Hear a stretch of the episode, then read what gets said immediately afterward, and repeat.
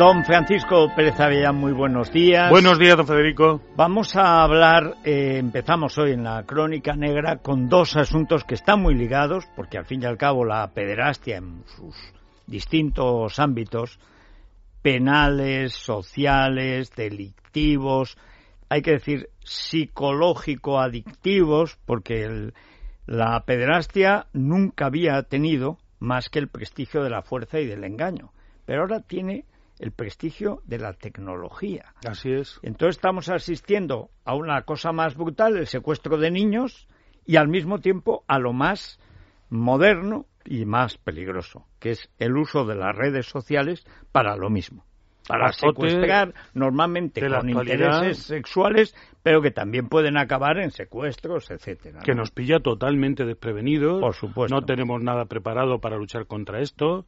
Los individuos que amenazan a los niños a las salidas de los colegios, eh, están en todas partes y yo diría que muy mal controlados, es decir, es algo que ya ocurre en otros países de hace tiempo, pero nosotros no tomamos nota de nada de lo que ocurre por ahí fuera. Estamos aquí a la espera de que nos sorprenda siempre el primer asesino en serie, mm, el pedrasta más capaz, etcétera. Por ejemplo, ahora nos ha llegado una novedad que no es novedad en Europa, pero que aquí de pronto nos ha sorprendido, que es este tema de la captura del pedrasta mm. en Palma de Mallorca.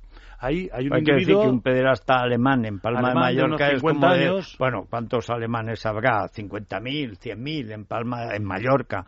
Pues mm, eh, podría ser alemán, suizo, es alemán, pero, pero bueno, es que cualquiera, y lo hemos visto en otros crímenes, cualquiera, eh, por ejemplo, del Reino Unido, pueden venir a hacer cualquier fechoría, incluyendo el asesinato a España, porque las diferencias policiales, los líos, las burocracias, es que España es un paraíso. Y no le quepa usted ninguna duda de que estos individuos vienen a Palma Mallorca, otro que el otro lugar de España porque es más fácil para ellos llevar a cabo el delito que pretenden. y este lo que hace es una cosa muy necesitada en la red, que es mm, producir productos eh, alrededor de la pornografía infantil que sean originales y, y, este todavía lo lleva a un grado más, que es a la carta. Es decir, individuos que están en contacto con él, clientes suyos, le mandaban ropa, ropita para niños. Estamos hablando de dos personas eh, totalmente fruto de abusos, que son dos niñas de 10 y 12 años, para que estas niñas se pusieran esa ropa, esa pequeña ropita lencería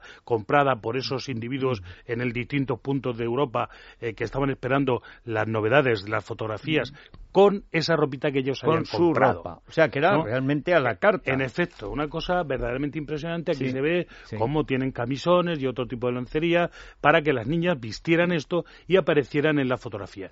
Con esto ha hecho más de 10.000 fotografías y venía periódicamente a Palma Mallorca con unos amigos que eran los padres de estas criaturas, con los que tenía unos ciertos acuerdos, al menos puntuales, para pagarles un dinero a cambio de hacerles fotografías. ¿Las niñas eran eh, alemanas, españolas? Yo creo que no se ha difundido porque son menores, pero que eran españolas. Es decir, él viene de fuera, viene con Tiene sus un aparatos con los padres que fotográficos de gigolos. Sí, y durante un tiempo les paga por, digamos, una especie de publicidad, ¿no? Una cosa, hace determinado tipo de fotografías para promocionar en la red. Los padres, lo que yo no sé si estaban o no enterados de qué era, en qué consistía realmente el negocio pero lo está averiguando la policía. ¿cómo no van a estar enterados? Claro, es que hay padres pero esto es tan delicado, Federico. esto es tan delicado porque, claro, las niñas iban con este individuo a hacer una foto, supuestamente íntimo amigo de las familias, según nos dice la policía. aparte que hacer unas fotos... Unas fotos de una niña de 10, 12 años a las cuales se les dice que son una especie de modelos. ¿Modelos de qué? si los padres no son muy interesados ni muy ilustrados... No, pero sea, más que mardá, otra cosa es que Se está investigando, ¿eh? un prostíbulo o tal, pero en estos Y yo sospecho que los padres pueden tener eh, responsabilidad penal, desde luego. Pero lo que es importante es que esta es una actividad que está en todas partes, que aquí ha dado eh, Pábulo a encontrar a siete otros pederastas en distintos puntos, tres en Alemania, uno en Estados Unidos, otro en Canadá, etcétera, que la actividad es enorme y que las redes están continuamente peinadas por la Policía Española y por la Guardia Civil. Este, esta captura ha sido a base de ese peinado que hacen, encontró una serie de fotografías en la que había siempre una niña, una niña de unos 10, 12 años, vestida con distintas ropas en posturas provocativas y en las cuales en un entorno que ha sido identificado. Recordemos aquel pederasta de niños muy pequeños, casi bebés, eh, que fue capturado en, en, España a, base de descubrir también en las fotografías, por ejemplo, el teclado de un ordenador que tenía bueno, una exacta, eso me acordaré siempre, ¿Eh? porque eso, yo no sé si fue la policía alemana o la, policía española, española, la española. Sí, sí, sí, bueno, a partir del teclado sí, eh, se supo el país y a partir de ahí se identificó y los pillaron. También unas toallas que eran de un gran hospital o hospital, creo que era un hospital que tenían el, el, logo, etcétera, una serie de cosas que han calificado el lugar y por lo tanto cogieron a este individuo que era el pedrasta de niños, aquel tan famoso. Pero en este caso ha ocurrido algo muy parecido, que a través de las fotografías del entorno en el que estaban las niñas fotografiadas han descubierto una especie de almacén o garaje de Mar Palma de Mallorca. Y dirá usted, ¿por qué? Pues porque tiene unas singularidades, unas características que la policía ha sido capaz de identificar, que era en Mallorca y que era un garaje y que estaba en tal sitio, en tal zona Mallorca. Mira que hablar, habrá garajes en Mallorca, sí. pero la policía es muy buena la policía. Pone a actuar, siempre hemos es muy buena y están continuamente peinando esto, que es un trabajo dificilísimo aparte de ser moralmente dañino, porque los agentes con los que yo he hablado se sienten verdaderamente, eh, digamos, mm, contundentemente agredidos por estas fotografías donde vemos bebés, a veces bebés. Bueno, hay que decir que la Policía Nacional en Mallorca es especialmente buena. ¿eh? Lo es, lo es. O sea, y cualquiera que tenga tratos con ella es especialmente buena y tiene una tarea difícil porque mucha parte de la población con que trata es extranjera, claro, claro, que no sabe o no quiere saber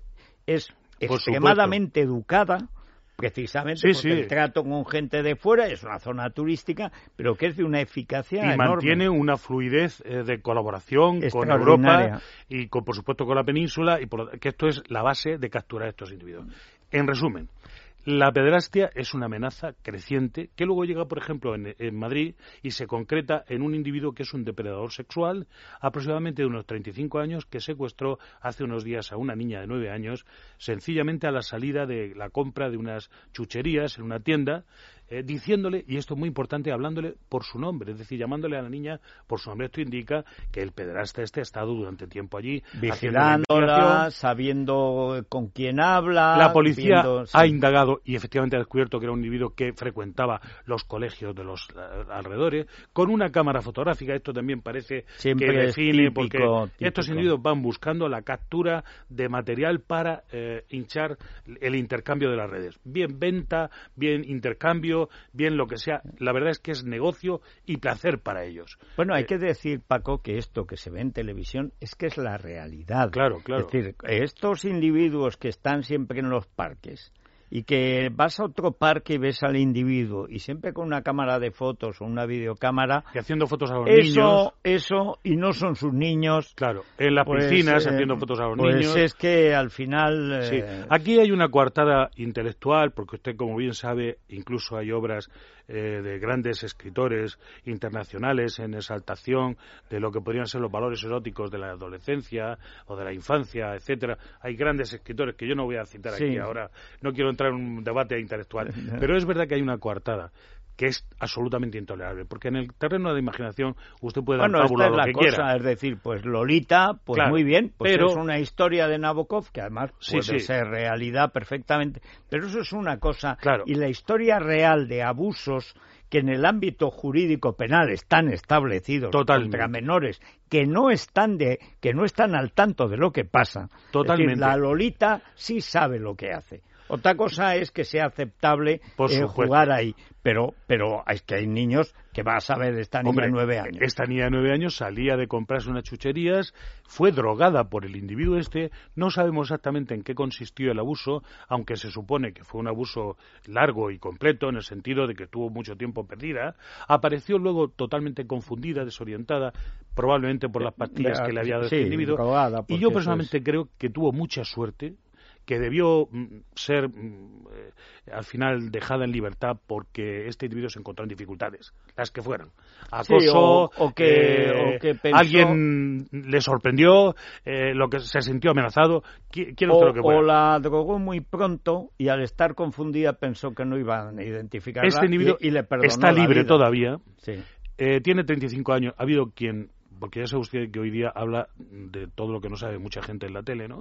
Eh, que es un individuo que es la primera vez que tiene una experiencia de este tipo. No, no es verdad. Es muy probable que sea un individuo con antecedentes penales, tiene 35 no, años. Puede no tener antecedentes penales, policiales. pero sí haberlo hecho. Sí, pero este es seguro, que este es un individuo delincuente seguro, eh, tal, que tiene 35 años, edad a la que no se empieza a acosar a la infancia es, y es importante definirlo, un depredador de niños. No es un depredador sexual cualquiera.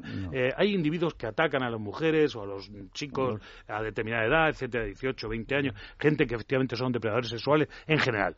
Pero el depredador de niños es un muy particular pederasta y muy particular malvado eh, que hay que tener muy acotado. Que utilizan unas técnicas que son las de siempre. Muy inteligente. Sí, sí, sí. Muy inteligente, muy, muy específica, con dinero normalmente porque manejan mucho dinero este es un asunto, dinero, o sea, lo que este es un asunto que se valora mucho. Lo que antiguamente se decía, nunca aceptes caramelos de un señor mayor. Bueno, caramelos es dinero, es regalos, etcétera. Aquí hay que advertir a los padres, en primer lugar, que no se fíen absolutamente de nadie que eh, merodee eh, colegios y lugares donde los niños vayan, en gimnasios, etcétera, etcétera, porque efectivamente allí están, están, es decir, van a ver a los niños jugar al fútbol, van a verlos eh, nadar en la piscina, van a, a esperar a la salida de los colegios, todo este tipo de cosas, porque realmente ese es su objetivo. Y nosotros en nuestro país no los tenemos a los delincuentes perfectamente definidos ni catalogados, y así nos sorprenden. Así que lo tenemos en libertad. La policía tiene como eh,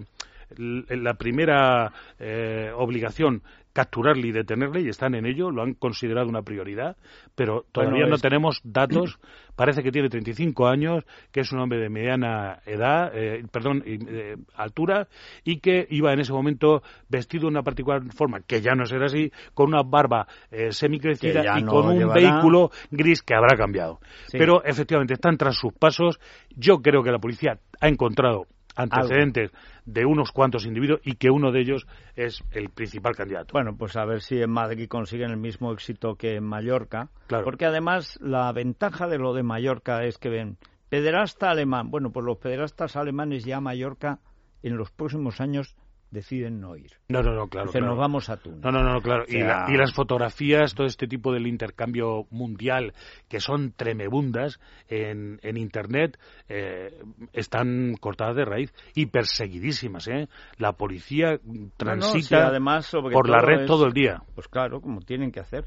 Bueno, pues eh, muchas gracias. Ha sido un placer, don Federico viene el puente de mayo, porque es que es que salimos de Semana Santa y ya nos metemos en harina a lo tonto, a lo tonto, si es que estamos en mayo. Sí, ya está aquí al lado el puente de mayo y si estáis pensando en una escapada, ya sabéis que lo mejor es viajes el corte inglés porque nos ofrecen de todo, citas con el mar, con la naturaleza, con el arte, con la cultura, escapadas relajantes a nuestras costas e islas, a balnearios o a hoteles con spa. Y si tenéis pensado viajar en familia, también está Portaventura, que ofrece nuevas emociones para disfrutar. También Madrid, Barcelona, Bilbao, Sevilla, Córdoba, Granada, miles de destinos. Toda la información y todas las reservas las podéis hacer en cualquier agencia de viajes del corte inglés llamando al 902 400 454 902 400 454 o en www.viajeselcorteingles.es. Muy bien, una pausa y nos vamos a Smart Place.